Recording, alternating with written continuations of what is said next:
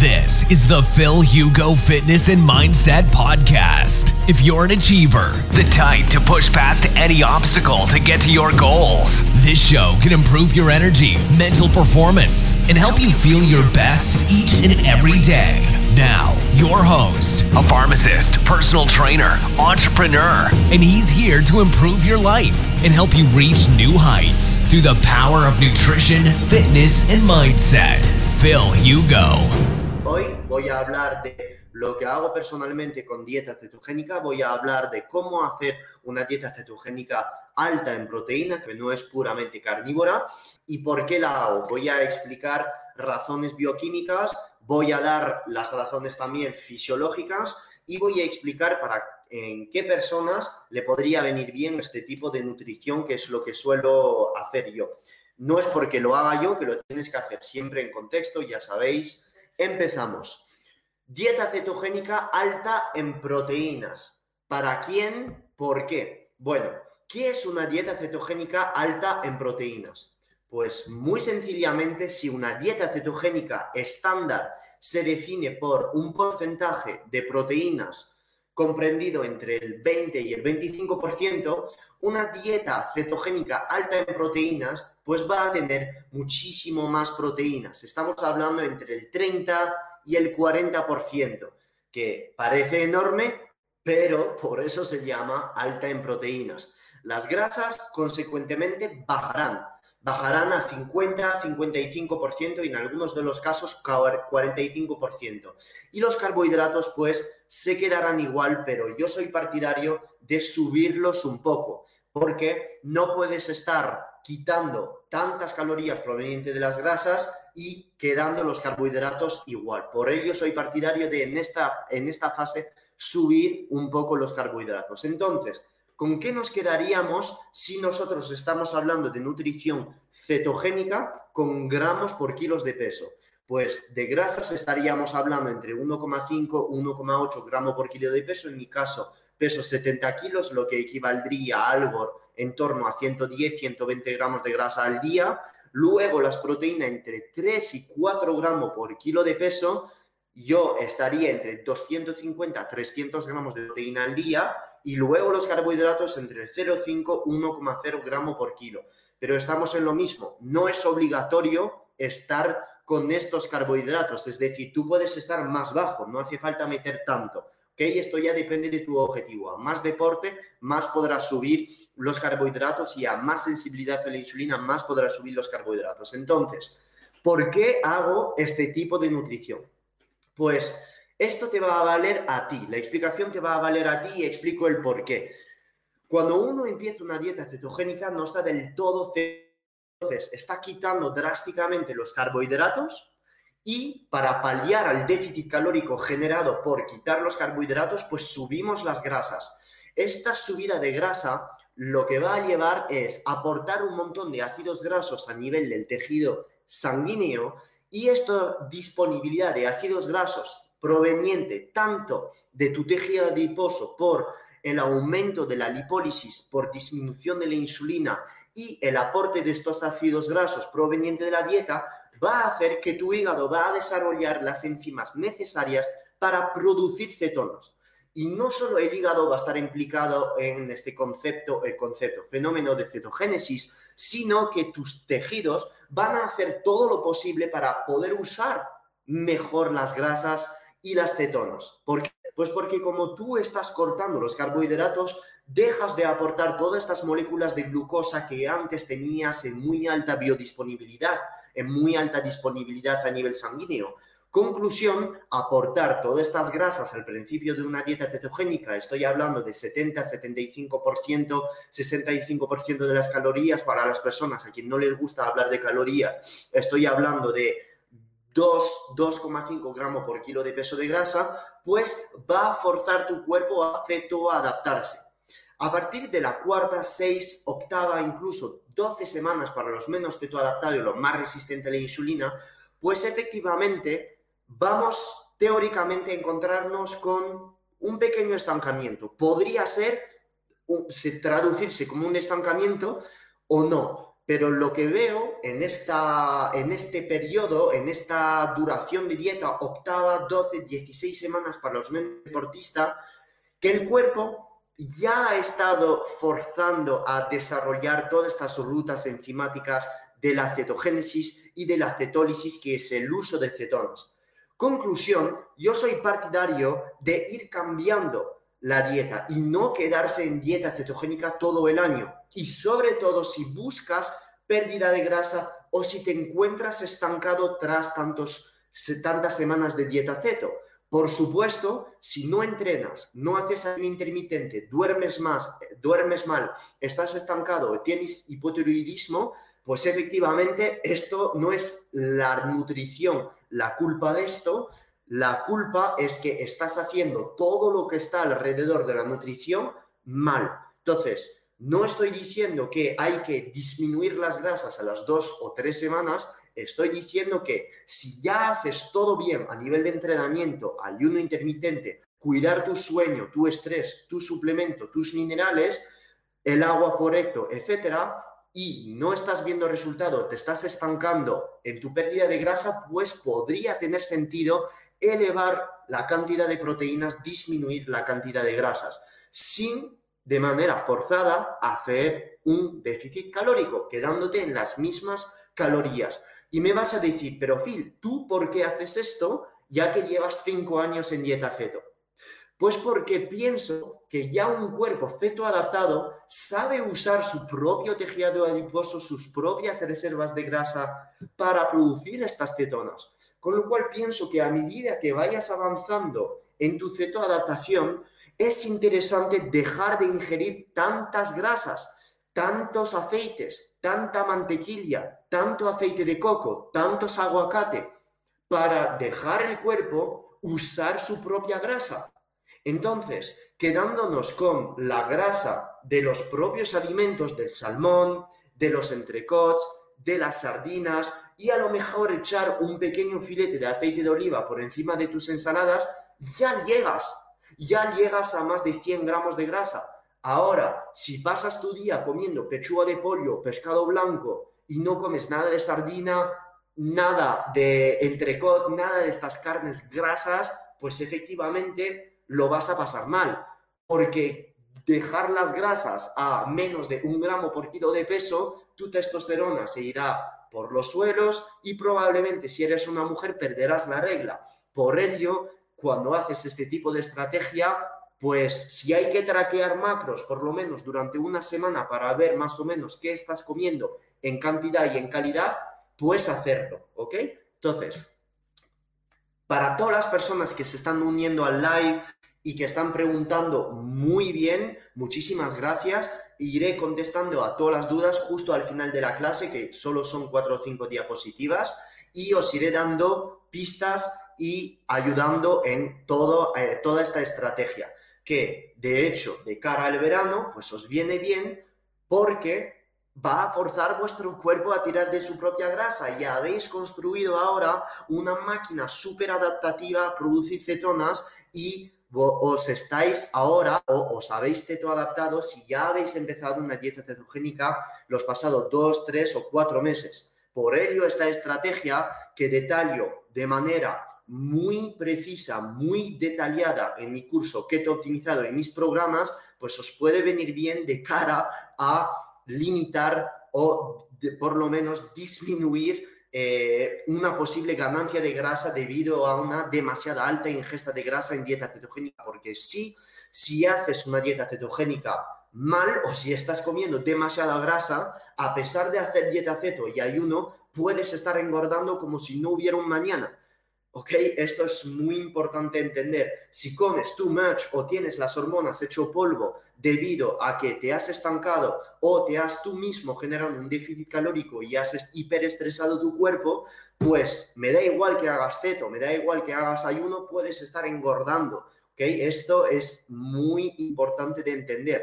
No es por hacer ceto y hacer ayuno que vas a perder grasa. Tienes que saber hacer ceto y saber hacer ayuno y combinarlo. ¿Listo? Grasas.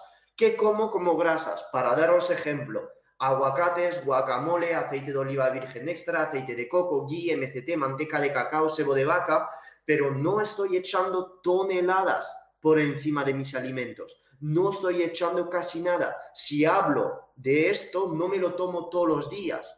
Es decir, si yo digo guacamole, aquí me voy a tomar tres cucharadas de guacamole al día y el resto lo voy a comer desde salmón, desde sardinas, me voy a comer a lo mejor un entrecot, me voy a, comer cuatro huevos con las yemas. Todo esto me va a hacer llegar más o menos al día 2.500, 2.600 kilocalorías y a mí me vale. Recuerdo que mido unos 70 y peso 70 kilos, unos 69, 70 kilos. Por ello, este tipo de estrategia me vale. Y como no busco hipertrofia enorme de masa muscular o ganar cualquier tipo de competición o rendir a nivel deportivo para romper marcas, pues me viene perfectamente porque estoy practicando un deporte, pues una mezcla de deporte aeróbico, anaeróbico, hago pesas, pero no estoy buscando hipertrofia de masa extrema con este tipo de nutrición y comiendo las pocas veces que como al día, uno y dos, pues me siento bien, duermo bien, tengo mi líbido, eh, rindo en el gimnasio como quiero y ya está, no busco nada más. ¿Listo? Proteínas. ¿Qué como como proteínas? Pues carne blanca, pescado azul, carne roja, huevos, pescado blanco, por orden de prioridad. Y me vais a decir, pero Phil, hace cinco minutos acabas de decir que la carne blanca no es recomendada y que si hacemos estas estrategias hay que meter más pescado azul y carne roja. Sí, pero estoy poniendo esto en orden de prioridad porque no como carne roja todos los días. Y sí que prefiero comerme un trozo de pechuga de pollo y echar por encima guacamole o aceite de coco o sebo de vaca o grasa de pato, lo que sea, porque conozco la procedencia o el origen de esta grasa. Mientras que si yo me como la piel del pollo, la grasa del entrecot, no sé qué ha comido exactamente este pollo. Y probablemente hayan comido muchos cereales, cereales cuyo eh, perfil de ácido graso es una basura o probablemente, no lo sé, hayan dado a, estos, a todos estos polios pues trazas de antibióticos, no lo sé. Entonces, como esto no lo puedo saber, a pesar de que el pollo, como, perdón, como el pollo no siempre lo compro ecológico porque el kilo cuesta de una pechuga 25 euros o 23 euros, lo que en dólares se aproxima más o menos para la gente que vive en Estados Unidos o en Latinoamérica 28, eh, 29 dólares el kilo de pechuga de pollo, como no me puedo permitir pues este lujo de comprarme pechuga de pollo ecológico siempre y que come y que como grandes cantidades de pollo, pues voy a tomarme un corte limpio, sin grasa y me voy a echar grasas de sé de dónde, ven, de dónde viene de vegetales, por ejemplo, aguacate, guacamole, aceite de coco o simplemente mantequilla ghee, lo que sea. Prefiero hacer esto que estar ahí comiendo pollo de mierda, porque es un pollo de mierda rosa del supermercado, petado de antibióticos y repleto de sodio. Entonces, estas son estrategias también que aplico, pues si como pescado blanco, que lo como muy pocas veces, y a veces como también gambas, como mejillones, como eh, órganos no suelo comer mucho, pero me suplemento en colágeno. Todo esto, pues ya son tips para vosotros. Los carbohidratos. ¿Qué hago con los carbos? Ya que estoy comiendo entre 0,5 y 1,0 gramos por kilo de peso. Pues verduras y verduras de hojas verdes, es decir, em, brócoli, eh, espárragos, acelgas, eh, espinacas muy pocas veces por el tema de los osalatos, eh, tomate, zanahoria, si me lo compro, sabes, el típico mix de verduras, y luego frutos rojos. Los frutos rojos los voy ciclando. Tengo, por ejemplo, fases donde cada noche me voy a meter 100, 200 gramos de frutos rojos junto a una, un isolado de proteína o un, un isolado de proteína eco o, a lo mejor si Loli tiene caseína, un poco de caseína, a pesar de que me duele un poco la tripa, me gusta mezclarlo con frutos rojos y así llego al 1,0 gramo por kilo de peso de cargos y los pongo todo por la noche, no los pongo durante el día porque me duermo, no me gusta. Luego, cargos, a términos de cargas de carbohidratos. ¿Cuándo hago las cargas? Pues no hay algo eh, ley universal de voy a hacer una carga tal día en dos meses porque X. No, hago la carga en función de mis sensaciones. Es decir, yo antes de hacer una carga, los días antes lo noto. Pienso carbos, quiero carbos, quiero comer arroz, quiero comer patata, lo noto, es una sensación. Además, a nivel fisiológico, en el gym noto que si cojo las mancuernas de 40, mm, la hago una dos reps. Cuando, cuando estoy con carbos, pues te meto ahí tres o cuatro reps con las de 40. Esto ya son signos de que voy viendo que necesito una carga. Y la gente proqueto que me diga, ya Phil, pero esto no es porque necesitas carbos, con comiendo más proteínas y más calorías vas a rendir igual en el gym. Falso, hermano. La energía que te dan los carbohidratos es totalmente diferente a la energía que te da la grasa y la proteína. Entonces, cuando tú me estás diciendo que las calorías o la energía proveniente de grasa o de proteína quedándote en ceto te va a dar la misma energía que una carga de carbohidratos, es falso. A nivel fisiológico no es lo mismo porque la disponibilidad de glucosa a nivel del tejido muscular se hace de manera muchísimo más eficaz aportando un pool de moléculas de glucosa, por ejemplo, desde un sushi, desde arroz o tortitas de arroz, que desde proteínas o de grasas, cuya obtención de glucosa que se obtendría a partir de la gluconeogénesis hace trabajar muchísimo más el hígado y la disponibilidad es mucho menor. el, llenado de glucógeno muscular se hace de manera menos rápida. Con lo cual, cuando estoy notando estas sensaciones, que estoy pensando en carbos, que esto me suele pasar cada, no sé, una vez al mes, una vez incluso cada dos meses, pues vamos con Loli, vamos al sushi, y esta noche pues voy a comer sushi, volvemos a casa, voy a comer tortitas con miel, bueno, y durante dos días, esto seguro, los dos días después, estoy como una mierda, estoy hecho polvo, tengo sueño, pierdo la motivación, me duele la panza, porque no es que haya comido demasiado, sino es el hecho de salir de cetosis salir de cetosis y durante un día o dos estar un poco así es debido a los carbohidratos. Y la gente me dirá, oh, si te pasa esto, es que tienes resistencia a la insulina o que te has desadaptado de comer carbohidratos o que ya no tienes flexibilidad metabólica. No pienso que sea esto, pienso realmente que es a nivel enzimático, a nivel intestinal, debido a que no sueles meter tanta carga de moléculas de glucosa, galactosa, fructosa, etcétera, pues la microbiota cambia las bacterias cambian y no son ya capaces de digerir estos carbohidratos. Por ello, siempre soy partidario de volver a reintroducir carbohidratos después de una fase de cetoadaptación para justamente volver a crear o variar toda la microbiota que tienes en tu intestino, dar diferentes impulsos, estreses horméticos gracias a la nutrición y estar para los más deportistas o gente que busca rendimiento deportivo, eh, a reactivar la fosfofructokinasa y la piruvato deshidrogenasa, que son dos enzimas implicadas en el catabolismo del glucógeno muscular. Entonces, para todas estas personas que buscan esta doble gasolina, cetoadaptación, saber usar grasas y cetonas y rendimiento anaeróbico, saber degradar el glucógeno muscular de manera eficiente en los rangos de actividad hiperintenso con un VO2 max superior a 80%, 85%, pues es importante volver a meter estos carbohidratos porque es que si no la cetoadaptación se puede volver contra ti. Con esto el mensaje de estas diapositivas es lo siguiente, no tomar estas infografías como un dogma.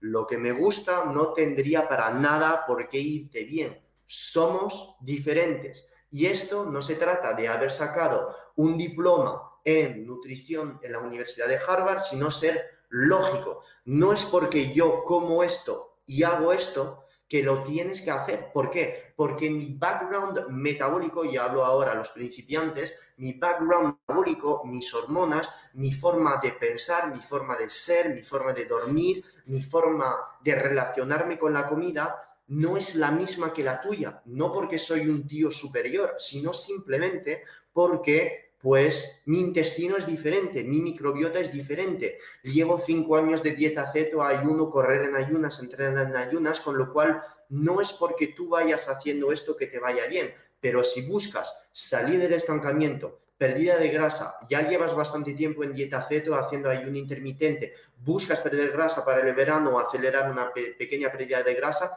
subir la cantidad de proteínas, bajar la cantidad de grasa, pues te va a venir perfectamente. No es necesario quedarse en dieta cetogénica todo el año y lo repetiré hasta que entre, que entre, que entre, porque no tiene ningún sentido. ¿Lo puedes hacer? Por supuesto, pero si quieres ya dar varios estreses domésticos positivos a tu de manera que se adapte y que se haga más máquina súper adaptativa, pues tienes que ir cambiar los macronutrientes. Es así de sencillo, adaptar la nutrición en función de tu objetivo y de dónde vienes. Dejo todo esto muy claro en mis programas que te he optimizado, que la gente que lo tiene, que está viendo este live, sabéis que he diseñado tres fases, cómo pasar de una dieta cetogénica a una dieta ceto alta en proteína y después, cuando estás ahí, ¿qué hacer? Si volver a meter carbos, si volver a ciclarlo, si volver a la fase 1, todo esto lo dejo claro. ¿Y por qué he creado Keto Optimizado? Porque es lo que me hubiera gustado ver o obtener cuando yo empecé con dieta cetogénica hace 5 años y no cometer todos los errores que estuve haciendo los pasados 5 años. Y esto es el bonus que te dejo aquí 6 tips para hacer OMAD, que lo conoces si me sigues en Instagram, porque hago OMAD. Suelo hacer OMAD tipo 22-2 o digamos 21 y media, 2 y media. Como durante dos horas y media. Es decir, voy a romper mi ayuno con una proteína o colágeno y luego a la media hora, 45 minutos, voy a comer una cena grande. Entonces, ¿es un OMAD? Pues no, pero durante dos horas y media voy a estar comiendo pero divido mi plato en dos cosas, una fuente de proteína al principio magra y luego una gran cena más grande con el 75% de las calorías. ¿Por qué? Pues porque mi ventana de comida es de dos horas y media y no de media hora. Entonces, considero que es SOMAD porque las dos comidas están muy cerca, ¿ok? Esto es muy importante, ¿vale? Que siempre recomendaría decantarse más hacia un nomad más largo, de comer durante más tiempo que estar comiendo un plato de durante media hora. ¿Por qué? Pues porque probablemente no estés absorbiendo correctamente todos los macronutrientes y minerales a pesar de que en los varios platos que tengas llegues a tu mantenimiento calórico. Es lógica. A veces como dos veces, no todos los días como una vez y cuando como dos veces, pues lo que hago es que sigo haciendo ayuno, pero en vez de hacer 22-2, hago 16-8. Pero esto me suele pasar, os lo digo, una vez cada tres semanas, o sea, o cuatro. No suelo comer dos veces. This has been another episode of the Phil Hugo Fitness and Mindset Podcast. If you enjoyed the episodes, leave an honest review in iTunes so other like minded individuals can conquer their goals too. If you want more content and free info on how to take your health and athletic performance to new heights, visit philhugo.com to be on the cutting edge with the latest info in nutrition, fitness, and all things performance mindset.